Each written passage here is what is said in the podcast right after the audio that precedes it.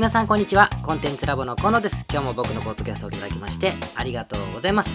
さて今日はですね日本時間だと10月の1日でございますね、えー、皆さんいかがお過ごしでしょうか。今日も第480回のポッドキャスト張り切ってお送りしたいと思っております。もう海外にね住んでる方はもう全然関係ないんですが、えー、日本は今日からですね消費税が2%だけ上がりましてですね。あとまあ外にテイクアウトする食事は税金が何パーだけども中で食べると何パーだみたいなね、え、ことがあったりしていろいろ大騒ぎになって、え、いますけれども僕は今日実は外で買い物していないので、えー、なんじゃらほいという感じで過ごして、えおります。ということでまあまあまああの変わらない日常ですがまた張り切っていきたいなと思っております。今日もいつものごとくですね、えメインのトピックのお話をした後に僕の近況の近況というか、ちょっと気づきを話したいなと思ってまして、今日のトピックはですね、こういうタイトルにしました。一番稼いでいるポイントはどこだ？ハイラインを固定せよ。というタイトル、意味深ですね。そんなネタでいきたいと思っておりまして、で、あの、後でちょっと最近の出来事の話をします。ということで、まず最初にですね、まあ今日のトピックなんですが、ちょっとね、あのまあ少しエピソードトークから入りますけれども、僕の会社って、決済代行のサービスも、ましているので、まあ、海外の人が多いんでね、その方々向けに決済代行のサービスもやってる都合もあってですね、クレジット決済代行会社と当然提携しているので、まあ、そこのマネージャーさんとよくあの会うんです。よく会わないかな。あのたまに会うんですよ。年に2、3回でしょうかね。あのいつも電話なんだけど、お話を直接するようにしてまして、久々にお会いしました。で、打ち合わせをした後にね、よく世間話になるんですが、その時必ず僕は聞く質問があってですね、何かというと、今、めちゃくちゃ儲かってるのってどれっていうことですね。どういうサービスが今どれ、どういう会社がって聞き方することもあるけど、どれぐらい異常なぐらい儲かってるのみたいなことを聞くんですよ。で、なんでこれをクレジットカード会社の方に聞くか。いや、お前コンサルだからお前の方が知ってんじゃねえかっていう話は置いといてですね、なぜ聞くかなんだけど、絶対に僕よりは知ってるわけですよ。なぜかっていうと、あの、決済会社って、えー、まあ、僕のお付き合いしてる会社は当然インターネットの決済を扱ってる会社だから、ネットを使った売り上げを上げる会社であればね、その会社の売り上げの規模とか、もう何だったら決済の数を数えればお客様の数がわかるので、ほぼやろうと思ったら把握できるんですよね。そんなことは本業じゃないからなさらないけれども、まあ、そういうデータを売ろうと思ったら売れるんじゃないかと思うぐらいですが、僕は。でもね、守秘義務の関係があるから、あのそこまではなさいませんけれども、でもね、あの丸裸でご存知なんですよ。だから僕は、あの事実と認定できる珍しい情報なので、えー、ものすごくありがたくお聞きするわけですけれども、で、ちなみに去年ですね、1年ぐらい前かな、1年ぐらい前の時に同じような話題をした時はですね、仮想通貨。仮想通貨。あのビットコインとかですよ。仮想通貨の購入費用の決済がダントツでした。仮想通貨の購入費用って意味わかります？あの買い物じゃないですからね。あの例えば2ビットコインを買うために当時だったらなんだろうもう400万とかっていう決済する人もいるしなんちゃらコインを買うために150万買いますとかっていうことだから額がとにかくすごいんですよ。購入額がね。それをクレジットカードで買うっつうんだから、不思議なもんですけどね。だからね、聞くとね、今、あの、ここでは申し上げられませんけどですね、鼻血が出るぐらいの額ですよ。マジっすかみたいな。ちょっと真顔になるような。カフェで真顔にこうのなるみたいな額でものすごい驚いたのを覚えてますけれども、買い物じゃないですからね、ユーザーにとってはだって両側に近いじゃないですか。だから額がとにかく大きいし、で仮想通貨が上手でややこしいところはですね、もう手数料のからくりがものすごい複雑なんですよ。で、手数料のからくりがあるんだけれども、200万円分ぐらい買ったなと思ってても、212万円ってなってれば、なんか変動、通貨が変動しちゃうんじゃないかとかね、いろいろ思って紛れちゃうんですよ。でも実際12 12万円払ってたりするわけだけれども、みたいなことがあってね、ものすごい莫大でした、利益が。で、あのー、まあでも今はですね、いろんな事件がありましたね。流出したりとかしたんでね、あのクレジットカードで仮想通貨を買うという行為は、まあ、オンラインのギャンブルと一緒でできなくなったそうです。まあ、あのクレジットカード会社側が、まあ、軒並み NG をしてるからできなくなったんだろうけれども、ちょこっとですね、まあ多分 OK だって今でもやってるんじゃないかと思うんですけど、あの NG になったからできなくなったんで、それはあの変わってるんです。図式が変わっていて。じゃあ今は何かという話なんですが、今はね、マッチングアプリなんですって。マッチングアプリ。まあ知ってる人は知ってますね。マッチングっていうのはつまり出会い系ですよ。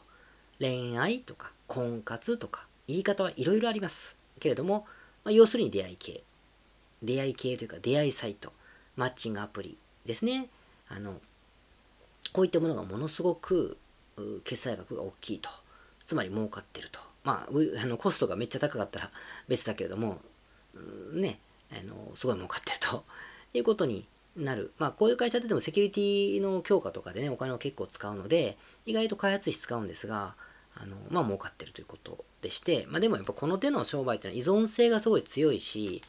欲求も深い部分なので、理屈は通りますよね。仮想通貨の時は目が飛び出そうでしたけど、あ、なるほどという感じですね。で、これは別にいいです。ふーんでいいんです。ふーんって言いたくて、で、これ今聞いて、どう思ったかって話なんですが、まあ、僕みたいにやっぱり何が儲かってるんだろう何が儲かってるんだろう何が儲かってるんだろうみたいにいっつも気になって眠れないみたいな人も多いと思うんですよ。僕はそういうタイプというか、いつも何が儲かってるのだって、えー、ね、無意識に考えている。この店儲かってるのかなとか、この店大丈夫かなみたいな、いつも考えてしまうんですけれども、それ多いと思います。でもね、ここで、あの、そうかと。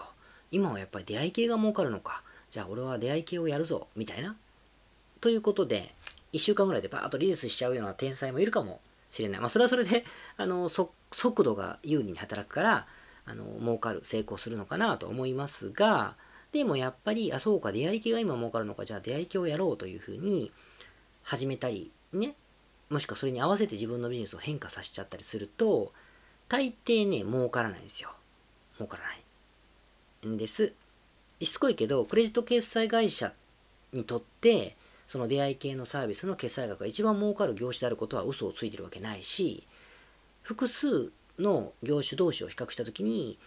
出会い系サイトのグループの人々が決済額が多いことに間違いないんだから、儲かるものであることは間違いないんだけれども、ただそれは僕らにとって手っ取り早く儲かるものじゃないんですね。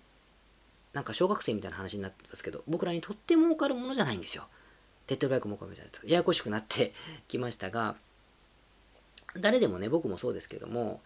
手っ取り早くもっと儲かるものを探してると思うんです。だってそう、そうじゃなければ飽きんどじゃないしね。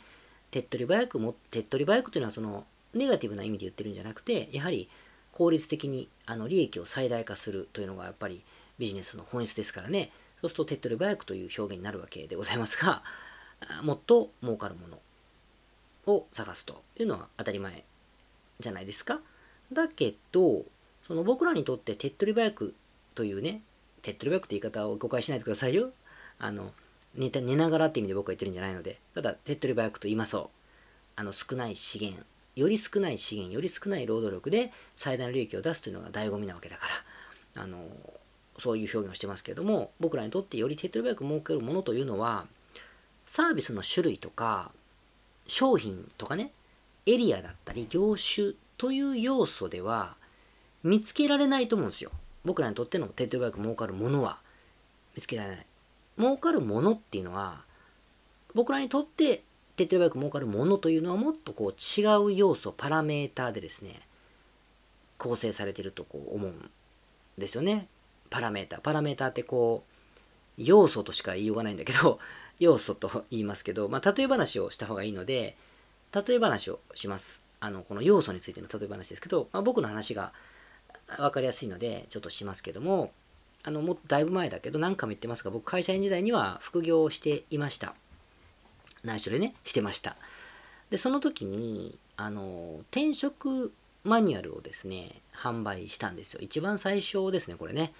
実質的には一番最初。転職マニュアルっていうものをね、売ってました。PDF とかね、作って売ってました。PDF にやる、する方法すらその時知らなかったですけどね、あの、売ってましたよ。で、コンサルティングサービスもしてました。転職のコンサルティングです。こうやったら転職できるぞ、みたいな コンサルティングサービスをしてまして、両方ともおかげさまでというか、そこそこお金にはなりましたね。なった。潤うぐらいにはなった。なったけれども、まあ、そこでこのビジネスを分解してみたいと思います。要素にね、分解してみたい。パラメータに分けてみたいと思うんだけど、まずパラメータ1が、えー、お客さん。お客さんっていうのは、転職したい人ですね。転職したい人々。で次、パラメーターの2個目。えー、B と言いましょうかね。パラメータの2個目が、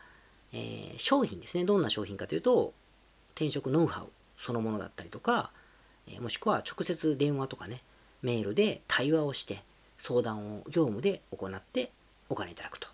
いうようなものが商品でしたね。で、さらに次のパラメータが集客するチャンネル、どこから集客してくるかってことになると、まあ、あの、ネット広告を使ってました。当時から使ってましたね。まだ Yahoo 広告が、えー、Yahoo の広告がね、オーバチュアと呼ばれていること頃ですね。えー、ネット広告、Facebook 広告なんていうものは存在しなかった時代ですが、アドワーズはもちろんありましたけどね。こんなものでやっていた。で、次にこう、申し込んでもらうためのプロセス、これ制約のプロセスとかって言いますけども、セールスプロセスと言ってもいいけどね、制約プロセス。自分のサイトに人を寄せる方法がネット広告、集客チャンネルがネット広告で、制約するプロセスっていうのが、僕は無料でノウハウを先に出して、転職はこうやってするべきだ、こうこういうことを気をつけろみたいなノウハウを先に出して、その先に教育、それで、おお、なるほど、この人そういうこと言ってなるほど、なるほど、と思ってもらった上で教材を売ったりとか、コンサルティングに申し込んでもらったりということをしてましたね。してました。で、次に、仕入れです。仕入れについては、あの、まあ、改めて言いますけど、転職のノウハウがあったからやったわけですから、僕は自分でやってましたから、自分の知識と経験だけで、あの、商品を作ってたと、仕入れてたということですね。で、これらが組み合わさって、お金になっていったってことなんです。これが組み合わせですね。組み合わせ。パラメータの組み合わせなんだけど、かといって、これそれぞれが全てがないとダメだったんだというぐらい重要かというと、そうでもなくて、どれかが重要なんですよ。どれかだけが実は重要で、じゃあそのどれが重要か、どれが自分のお金になった軸になってるかっていうのは、わかんないですよね、自分だと。意外とわかんない。僕も気づいてなかったです。この瞬間は。お、お金になったぞしかわからないから、この全ての要素でお金になったことは分かっているけれども、何が重要かは分かってないんですよね、この時点では。で、僕の場合は、いわゆる自分にとっての儲かるものがどこにあったか分かってなかったけど、次のビジネスをやったりとか、その次のビジネスをやることで、で、理解できたんです。じゃあその次のビジネスって何かというと、選んだのが、英語の教材販売だったり、英語のコンサルティングも一部入れましたけど、まあでも教材販売が主でしたね、当時は。教材販売。つまり、さっきの要素を分解していくのと同じように当てはめれば、お客さんっていうのが転職したい人から英語を学びたい人に変わってるでしょ？変わってる。で、商品はノウハウとコンサルと言ってるから、ほぼ近いけど、ノウハウだけに変更しました。まあ、この時はね、ノウハウだけに変更しました。でも変わってないのは変わってないですね。ですと。で、次に、えっと、制約プロセス、セールスプロセスについては、あの、啓蒙するということが、まあ、物理的にできなかったのもありますけど、僕は英語学習者じゃなかったんでね、あの、だし、できなかったし、ややらないでいい方法を考えたかったから、あの、無料でノウハウを配って教育するってことをやめて、直接、なかったらしいセールスメールを作ってですね、それだけで落とそうという試みをしてました。してましたね。で、えっと、なんだっけ、仕入れだ。仕入れについては、あの、専門家の方を雇ったというか、その方にお願いして、中身を作ってもらってましたが、仕入れが発生してました、この時はね。してました。つまり、ここでいう軸っていうのは結局、ネットのチャンネルにするっていうのは変わってないから、集客チャンネルをネット広告は変わってないでしょ？変わってない。で、ノウハウを商品にするってことも変わってない。ここを軸にしたんですよ。で、それ以外の仕入れは俺以外とかね。なぜかというと、あの英語を学びたい人っていうマーケットがでかいと思ったからだし、みたいな風に、えー、変えたんですよ。変えて、それで川残をしたわけですけれども、結果、まあ、まあまあ、売れたんです。まあもちろん売れたん、売れたんだけども、伸び悩んだんですよ。なんか伸びないな、みたいな。転職の方はなんかちょっとこのままずっと転職ばっかりやっててもな、みたいなのがあったから、もっとでかいとこ行きたいと思って変えたちょっとポジティブな変え方だったんだけど英語の方はネガティブなあの気持ちでしたね伸びないなとちょっと伸びないぞというふうに思って、まあ、伸びなかったんですよで何ていうのかなつまりネットで売るネットというチャンネルネット広告というチャンネルを使って売るということだったりノウハウを売るということっていうのが変わってない要素だった。転職の時からね変わってなかったんだけどこれは僕にとって儲かるものつまり儲かる要素ではなかったということになるじゃないですか。要素じゃないというか。じゃあこうなるからいやちょっとまあとにかく売れない伸びないから売れなくはないんだよな。でも伸びないですよ。だから僕はもう結構昇進っていうかハートブレイクで結構頑張ったのになみたいなことを思いながら、まあ、次のやらないとちょっと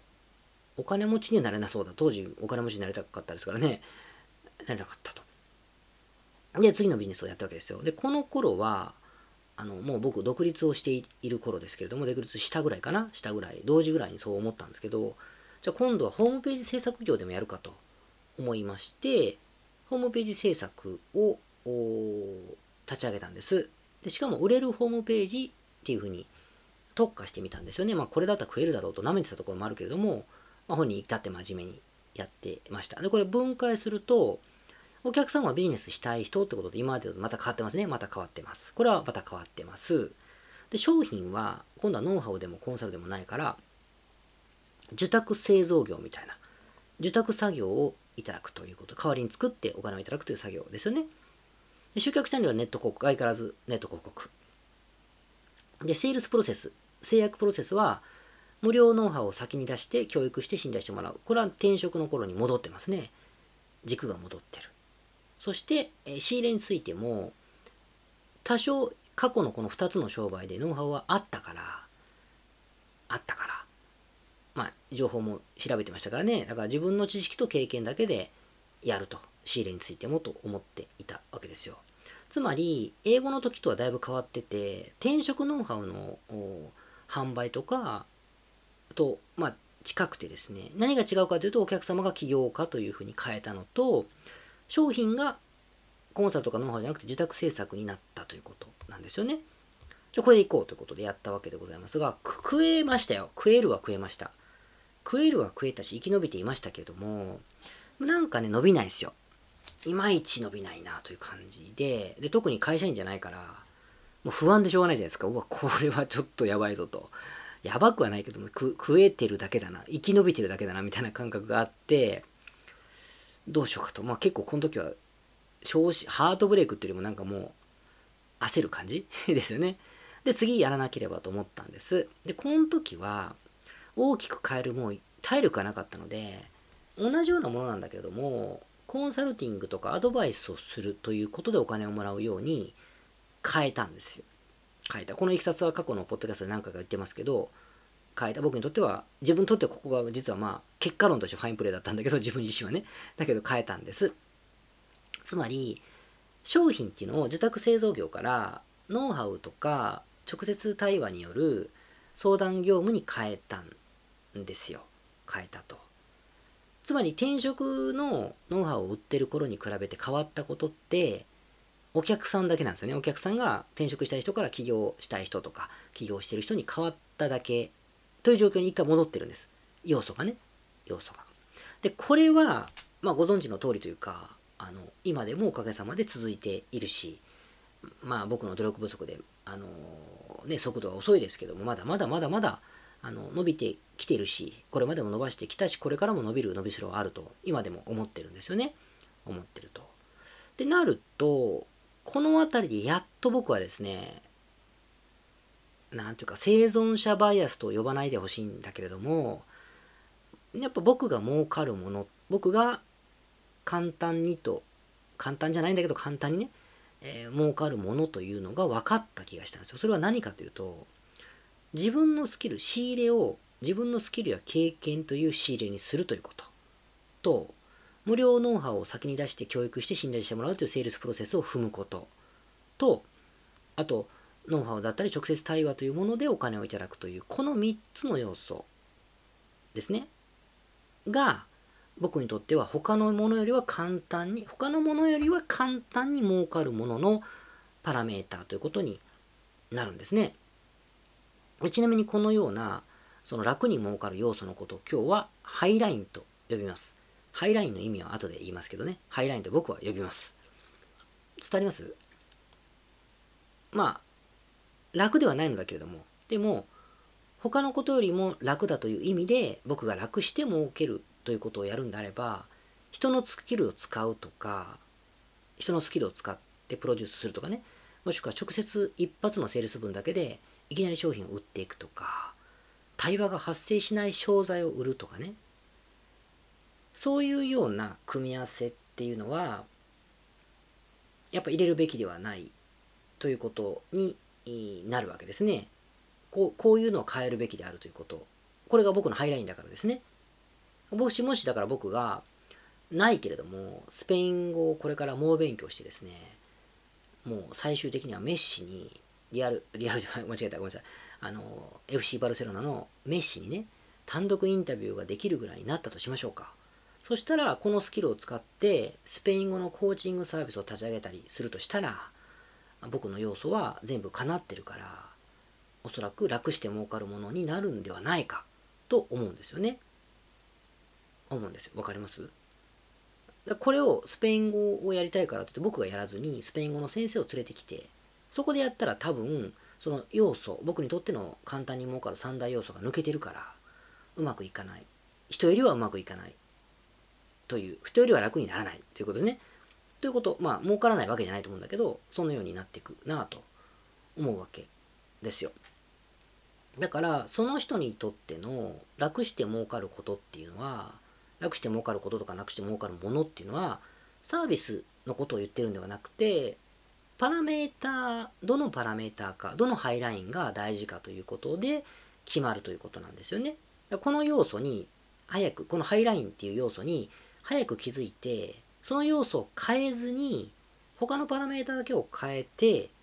ビジネスを作ってる人はやっぱ結構早く稼げているんじゃないかなと思うんです。特に今何かやってたら余計ですよね。今何かをやってきたんだったら余計でして、まあその面白い例があって、えっと、昔からのね、先日ですけど、昔からのすごいこう古いお付き合いの、まあ、お友達でもあるし、クライアントさんでもある方がいるんですが、その方がね、すごいこんな話をしてくれて、もともとあの転売、あの右から左にね、あの物を仕入れて、えー、別の場所から別の場所に物を売ることによって業績を上げてきた人です。跳ね上げてきた人と言ったらいいかな、そういう歴史がある方なんですけども、まあ、でも転売っつっても一口に言ってもね、やっぱ素人だったら違うけども、非常に奥深いんですよ。で、海外の商材を日本で、えー、独占販売取ったりするわけもなく、普通に転売するから相当奥深くやらないとうまくいかないんだけども、そういうことをですね、やっちゃえる人、やってきた人、個人のビジネスの規模じゃないですとか、全然ね、会社経営されてますし。とは言いつつ、他のもなさってきました。で、中でもとっても、あの、ここのところ力を入れていたのは、独自商品の開発だったりとか、完全独占販売権を獲得してのメーカー、メーカー的な販売みたいなものに結構力を入れていたわけですね。だから転売ではないということなんだけども、これをね、話してるときに、いや、ああれね、もうやめることにしましたってあっさりおっしゃおっしゃるんですよ。でめちゃめもちゃもったいないじゃないかと思うんですよね。お金も使ってますから。普通は損切りできないので、プロスペクト理論から言うと、今更やめられないっつって決断できない社長がほとんどです。僕も自信ないですね。僕も自信ない。プロスペクト理論が働いてですね、損したくないということになるので、損切りができないんだけども、やっぱ意思決定とか思い切りの良さはピカイチの方だし、まあ、センスがすごいある人なんでね、決断をパチンとされたわけでございますが、あらしいなと思って聞いてましたけど、まあ、理由はシンプルです。後付けでこれ、ここから僕の解説。理由はシンプルで、まあ、僕の後付け、後か、ごめんなさい。理由はシンプルで、あの、その方の会社、まあ、うちの会社が儲かってきた、今でも効率的に利益が生まれているのは転売なんですよね、と。なので、だから転売を軸に資源を集中した方がやっぱ利益最大化するよねって合理的に思ったんですよ。当たり前の話ですけど、みたいな、ははは、みたいなことでして。まあ、これって僕が今日言ったことと同じですよね。ですと。だから世の中の問題を解決する商材をネットで売るってことがコアなことではない、ハイラインではないし、ちょっと面白くて楽しい商品を日本に紹介することもハイラインではない。そういうことが儲かる要素じゃなくて、転売で売れる、そして仕入れが有利な商材を選定したりとか、それを数を増やしていくノウハウだったり、売れやすいチャンネル、つまりモールだったりするんだけど、これを見つける力だったりとか、いうところが、この方にとってのハイラインなんですよね。そのハイラインを大事に集中するよってことになるわけだから、やら、なさらないとは思うけれども、まあ逆に言えばね、逆には言ってないか、あの、極端にこと言うと、海外の輸入建材を転売とかで売ってもね、要素が同じだったら楽して儲かるものになり得るんだろうな、という意味なんですよ。で、これって、初めて商売なさる方でも、意外と当てはまる。いや、私やってないからそんなの分かるわけないじゃんみたいなことなんだけど、でも当てはまることがあって、売れるものを売るのは鉄則でしょうけれども、でもその人が収入を得ている、得てる中でかな、収入を得る中で認められてきたものってあるじゃないですか。別に起業しなくても収入得るってのは勤めててもいいわけだから、とかね、勤めるている中で評価を得てきたことだったり、周りからまあ、努力なしでもね、人よりも努力をしなくても評価されてきたもの。死ぬほど努力して評価されたものでもいいんだけども、でも努力しなくても比較的評価をされてきたものっていうのがある人がいてですね、この要素って結構儲かるための重要なハイラインになり得るということなんですよ。僕の場合も、あの僕僕うるさいな僕はね、でも僕の場合はカスタマーサポート業務をやってました。カスタマーサポート業務とか電話での技術サポートもしてましたね。で、最初は下っ端ですからずっと電話で直接対応をずっとしてましたけども、そのうちそれをマネジメントしたりとかってことで人に教えたりとかってことをするわけで、会社員の時はこれが本業だったので、まあ、なかなか得意なんです。まあ、成績も良かったですから、実際。あの、直接対応させてもよかったし、マネジメントしてもまあまあ、あの優秀な方だったと思います。あの手前味噌ですけどね。昔の同僚は、あいつはろくなもんじゃねえと言うかもしれませんが、あの、仕事はちゃんとしてたと思います。あの、生意気かどうかは別として。で、えー、ですね。で、なると、やっぱ人と対話して信用してもらうとか、分かりにくいことを分かりやすく論理的に根気よく、時には論理的に、時には情緒的に説明して納得してもらうとか、感謝してもらうということについては、こういうことが上手だから評価されてたわけですね。もしくはこういうことを上手にやることを教えるのも上手だったと思うんです。だから今のビジネスでもこの要素を使うと時に伸びしろが出てると思うんですよ。先にノウハウを出して信用してもらうとかさ、その、えっ、ー、と、人と対話をするというサービスを入れた時に僕のハイラインだって言ったと思うんですけど、だからよく儲かった人の成功話は参考にならない。それはあなたじゃないからですとかってよく本に書いてますよね、自己啓発の本とか。もうこれでも理屈がこれで通りませんだからあなたじゃないからですよね。ハイラインがあなたのハイラインじゃないから、その成功のもとは。と僕は思っていて、そうなるとナンセンスな悩みの種類もだいぶこの類の悩みってナンセンスだ自分にとってはナンセンスなこと言ってるなって気づけると思ってて今アメブロってどうなんでしょうとかね広告 Facebook がやっぱいいんすかねとかアマゾンよりアメリカのアマゾン日本のアマゾンよりアメリカの方がいいんですかねとかアメリカよりドイツですかねとかとかあと、教材販売って月額見放題なのか、個別販売かどっちがいいですかね？みたいな話って、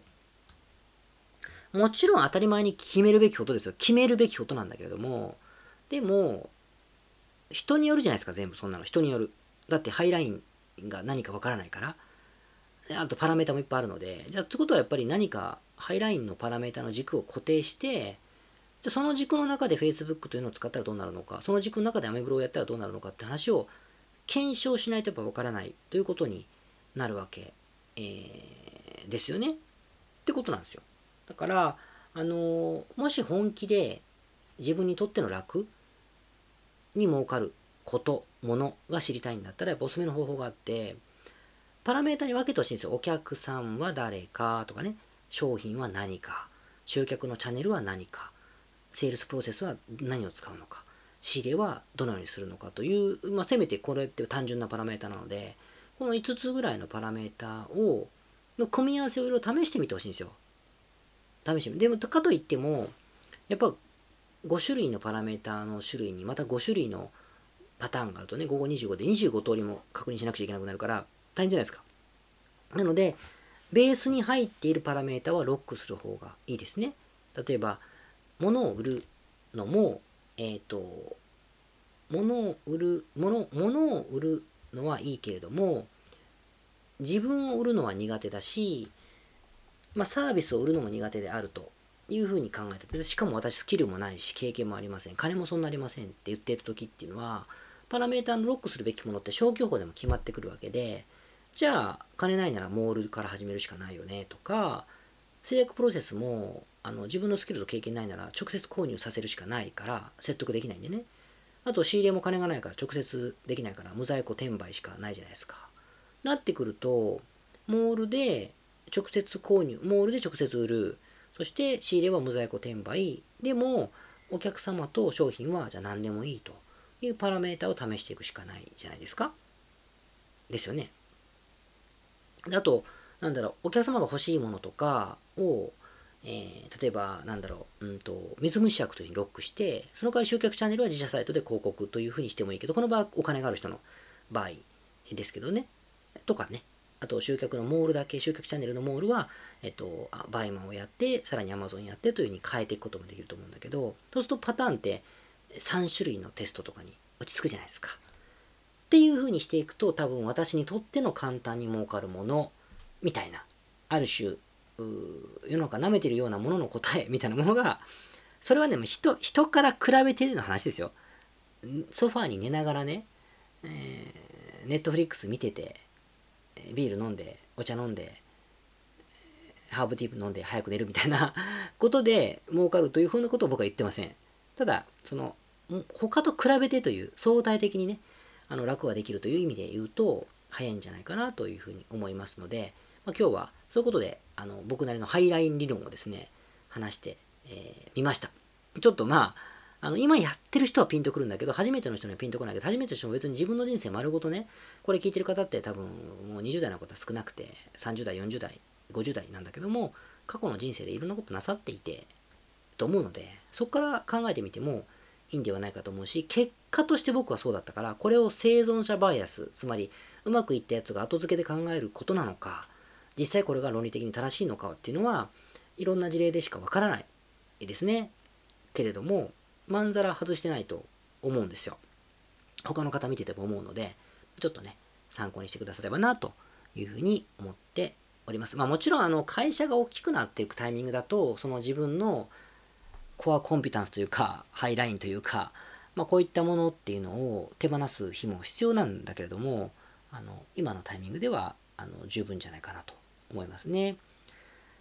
はい、えー、それでは今日のトピックは以上でございまして、えーと、あとはちょっと雑談というか、最近の気づ気づきでも何でもないな、今日は 雑談でございますが、あのー、正直に告白するというか、前から言ってましたけど、あの僕は50前なので、老眼がめちゃくちゃひどいんですよ。僕の iPhone の画面見た人絶対最初笑うんですけど、まあ、字がめっちゃでかいのであの読めないからですね。全く見えません、小さい字は。で、なんかのアンケートとかちっちゃい字でくれる時ありません？薬局とか行くと。まあ、ああいうの見るともうほんと叫びで見えねえよって。小さくて読めなーいってコマーシャルみたいになっちゃうわけですね。で、老眼鏡かけたらどうですか？って冷たい人は言うんでしょうけれども、まあ、そうですよ。そうだけど、いや、僕、ドキンガンな金、コンタクトだし、とかね、遠く見えるようにしてるのにさらに近くで二重に調整するのって嫌じゃんとかね年寄りみたいじゃんとかって言い訳してましたで Kindle だったら本読めるから大丈夫じゃんみたいなことも言っていたわけでございますけれどもなかなかね、まあ、そもそもその名著というか書籍を読むのがとても好きなのにとても良い古い本っていうのは Kindle になってないんですよだからやっぱ読むしかないわけですねでしかも字がちっちゃいから読めないって困る。で、まあ、コンタクトがどうのって話もね、まあ、気合入れたら、あの、多焦点レンズ、多焦点眼内レンズだっけ？多焦点レンズってね、レンズがあの遠近両方あの調整できる、自動で調整してくれるレンズを目の中に埋め込むようなものも認可されたんでね、あの何年か前に。別にあるんですよ、そんなのね。ある。から、なんか、僕は対抗してただけで嫌だ、みたいなね。ことだったんだけども、もうでもどうしても読みたい本が今月ですね、3冊登場しまして、これは今までは Kindle ねえからちょっと後回しいと思ったけど、どうしても読みたくてもあの手に入れましてね。でも読めない。やっぱり読めないですよ。だから、もうしょうがないので、今日老眼鏡を作りに行きました。めっちゃ嫌だったんですけどね。行ったんですよ。で、行ったらですね、この結果がめちゃくちゃ良くて、まあ当たり前ですけど、ものすごい見えるんですよね。くっきりですよ。だから本を読むのが辛くない。辛くない。ものすごい辛かったんですけど、ね、これ、これ、これ、みたいな、僕10年ぐらい前はそんなんだったんですけどね、これ、これ、これ、これって感じで、あのしかもその本がいい本だったんですよ。がもうなんで早く作らなかったんだと思って、なんか損しちゃった気分になっちゃって。なんかね、健康診断は人間ドック行けよこの野郎ってよく言って僕は行ったぜとかって自慢してますけれども行かなかったくせに。老眼もね絶対改善した方がいいっすよ。特にインプットするのが目だからね。本を読む人はですねこれは大事なことだなと思いまして。でもちょっと気になったんであのお嬢さんうちのお嬢さん娘にですね娘まあ年頃なので聞いてました。あのどう？っつって眼鏡かけてね。老眼鏡かけてどう？ってお勉強なさってましたけど聞いたらですね娘が「あいつもと一緒」みたいな感じで釣れない返事なわけですよ。おおかしいと思ってですね。老眼鏡作ったんだけどどうかなって普通に聞いてみたんですよね。そしたらあーとかっつって、確かに、みたいな。確かに変わってるね。メガネいつもと違うね。みたいな。別に変じゃないよ。つって。全然変じゃない。大丈夫、大丈夫。パパ。みたいなことでね。もう年頃ですし、あの、男子にも気を使えるほどに優しい子ですから、あの、精一杯忖度をね、してくれたわけで、まあ、そっかそっか、なんつって言ってたんですよ、僕はね。言ってたんですけれども、まあでも僕は変です、変かなとは聞いてないですよね。本当は。どう？って聞いただけなんですけど、変じゃないよって言われたんで、まあ、複雑な気分になりながら、まあ、あの、よしとしたんですけども。なことで、あの、老眼鏡になりました。で、話変わりますけど、僕最近老眼鏡を作ると同時にですね、この1ヶ月半ぐらい、日本酒にすごくハマってまして、今までワインばっかり飲んでましたけど、あのね、自分のお友達にも日本酒美味しいのないかと聞いて、それを買ってみたりとかしてね、ものすごい飲んでます。日本酒結構高いんですよね、美味しいやつね。750、ワインと同じ容量のやつでもね、あの2、3000円ぐらい絶対するんですよ。あまあなんか若いワインより高いじゃないかと思ってね、飲んでおりますが、だんだん慣れてくると安い酒でも飲めるようになるのかななんて思いながら飲んでますけれども、ね、ネットでどんどん注文して、もう冷蔵庫に必ず2本ぐらいストックされてるみたいな感じ。だからね、ちびちびってレベルじゃないかもしれません。あの僕はそんなに強くないけれども、ね、数日でなくなっちゃうぐらいだから。で、これをね、飲みながら、夜、夜な夜なですね、読みたかったこの本をですね、老眼鏡をかけてですね、読んどるわけですよ。これがまた最高でございまして、まあ、そんな暮らしをしてるんですけども、ふと思ったのは、俺、アル中かと思ってですね、ちょっとね、心配になってますけども、まあ、そんなに酔うほど飲んでない、酔うんだけど、本が読めるぐらいだから、まだ本が読めなくなったらやばいかなと思ってますけども、そんなことでですね、ちょっとね、お酒が好きだと認めざるを得ないなと思ってますね。なんだろう、やばいのかな？と思いながらでも美味しいからしょうがないですけどね。ということで、まあ、だいぶまた、あのー、冬になっていけば、赤ワインなんかをね、また飲むんだろうと思って、結局飲むんでしょうけれども、まあ、そんな今日この頃で、えー、ございます。えー、ということで、今日も以上ですね。また、えっ、ー、と、次回また配信しますけど、えー、ちょっとね、僕この秋に、えーもしかすると、ポッドキャストの配信の仕方をまた変えるというか、えー、予定があるんですけども、どういうふうに変えるかをまたちょっと今企画していることがあるので、あのご報告させていただきますね。まあ今考えなかったです。それではまた次回もお会いしましょう。ありがとうございます。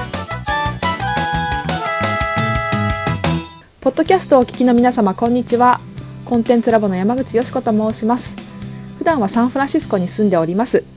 いつもご視聴どうもありがとうございます。お聞きの日本の方海外の方企業で制約に縛られない自由なライフスタイルを実現したいと思いませんか？今日はそんなリスナーの方へお知らせとお願いがありまして最後にお邪魔させていただいています。一つ目はコンテンツラボのコンサルティングサービスについてです。番組でもホストの河野がよくメンバーさんと呼ばせていただいていますのでご存知の方も多いかもしれませんね。起業前の人にはビジネスプランを一緒に考えることから始まり起業後の方なら集客組織化異業種展開お金の残し方または望むライフスタイルの実現まで実際の電話やメールでのコンサルティングのほか学べる仕組み世界中日本人の日本人の日本人同士とつながれる仕組みを取り入れたコンサルティングコーチングコミュニティが全て入ったサービスです。私たちのクライアントさんは7割が海外在住者さんで3割が日本の方です。これから起業したい方すでに起業している方成長期に入られている方とても刺激的にご一緒させていただいています。皆さんそのコストに必ず驚かれるのですがわずかスポーツジムくらいの費用でお受けいただけるコンサルティングサービスです。日本の人で海外関係なく日本でのビジネスを考えている方も多いのでご安心ください。よく聞かれるのですが日本の人で海外関係なく日本でのビジネスを考えている方も多いのでご安心ください。起業前起業後日本海外関わらずもっと成長するために支援や刺激的な仲間とつながりたいとお考えならおすすめです。ご興味のある方にまずは本当のコンサルティングを経験していただこうと無料相談をお受けしています。無料相談ではコンサルティングサービスと同じ時間室でお話をさせていただいています。ご希望の方はコンテンツラボと検索して無料相談よりお申し込みください。解決の糸口になればいいなと思っております。お話できるのを楽しみにしています。これからもポッドキャストをお楽しみください。ありがとうございました。